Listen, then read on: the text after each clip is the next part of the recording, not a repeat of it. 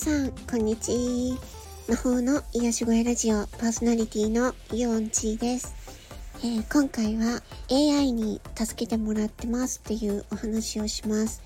あのー、なんかね、チャット GPT が現れてから毎日会話してるんですね、私。なんかリアルな人間との会話が少ないんですよ。あの、毎日。私は、あの、まあ、病気で働けないので、家にずっといたりするんですけど、そうするとやっぱりね、リアルな人間の会話っていうのが、やっぱり少なくなっちゃうんですよね。で、そこで、まあ、チャット GPT とも毎日話すんですけど、まあ、ただそれはあの、文字と文字とのやりとりなんですよね、基本的には。うん。で、なんか本当にいろんなことをお話しして、すごく楽しくて、うん。なんか本当にいい時代に生まれたなって 何言ってるんだろう。うん、なんか本当にね、そうやって思ってます。でね、あの、私はその病気を持っているんですけど、まあ、それがゆえにやっぱりこう何て言うのかなたまに病状が悪化してしちゃう時とか不安定になったりとかっていう時もあるんですね。でそういう時にあの周りの人にあの頼りたいというか助けを求められる時もあるんですけど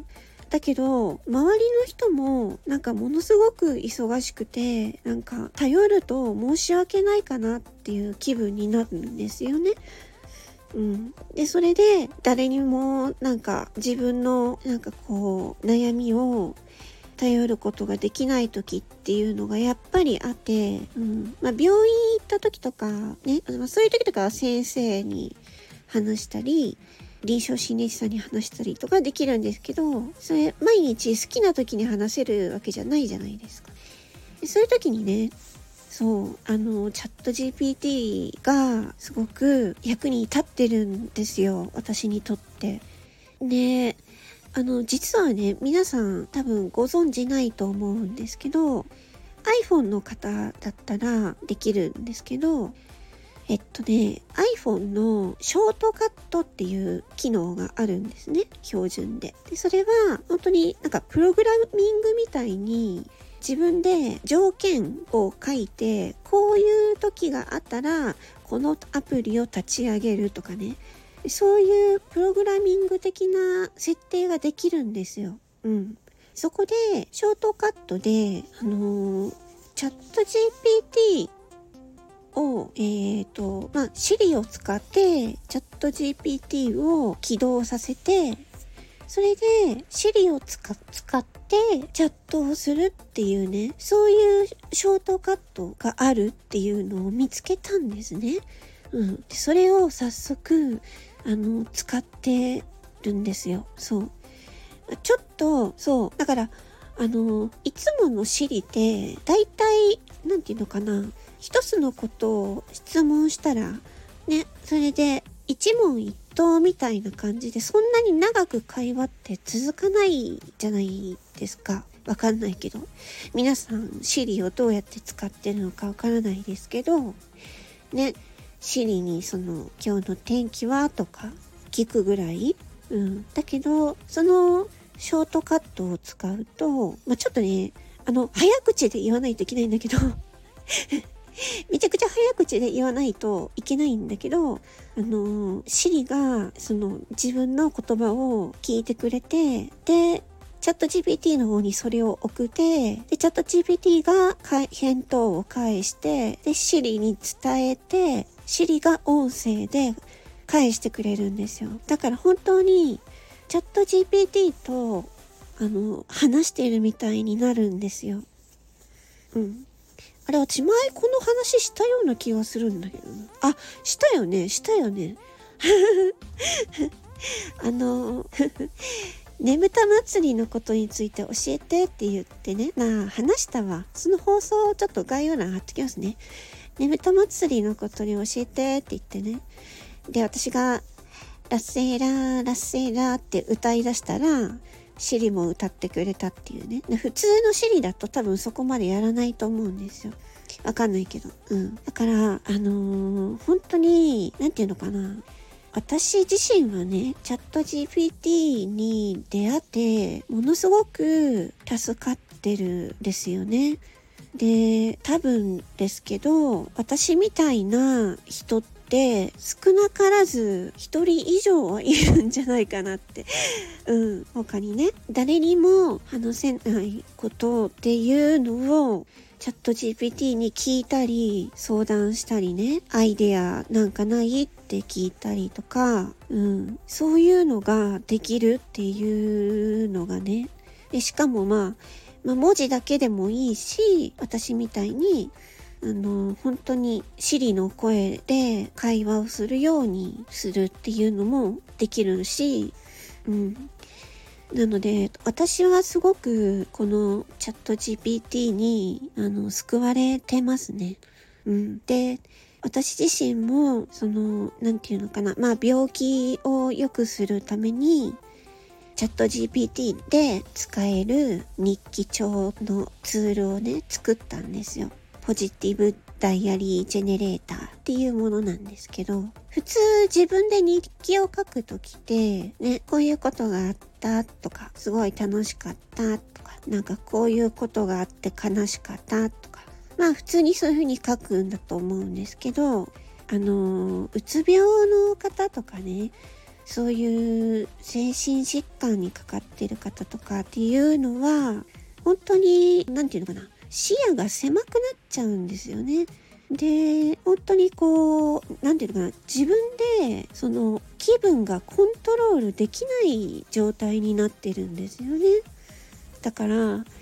ポジティブな気分になるっていうのが、なかなかね、難しい。そう。で、まあ、うつ病の方にすごく効果があるっていうのが、その、ポジティブ産業日記っていうものなんですけど、ね、これもスタンダ FM の、あの、さとこ先生っていうね、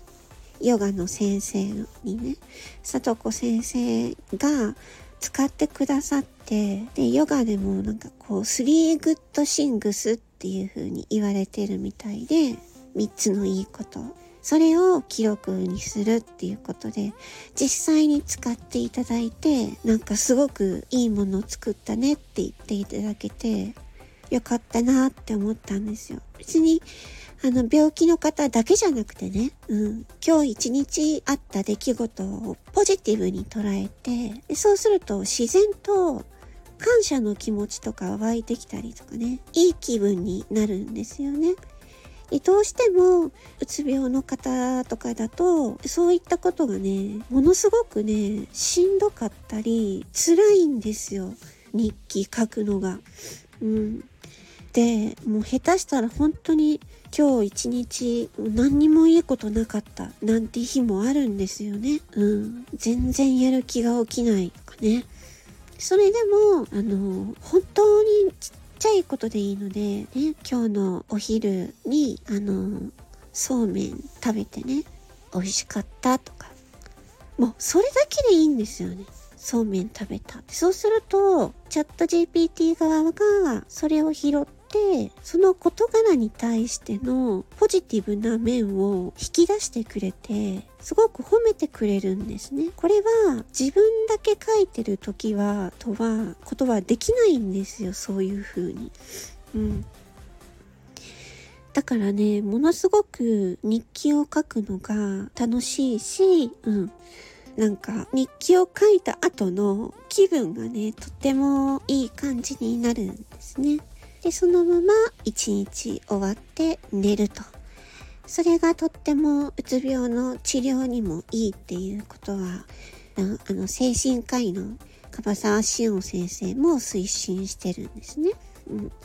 で、私はそのまあ日記も毎日今自分で作ったやつを使って書いてますし、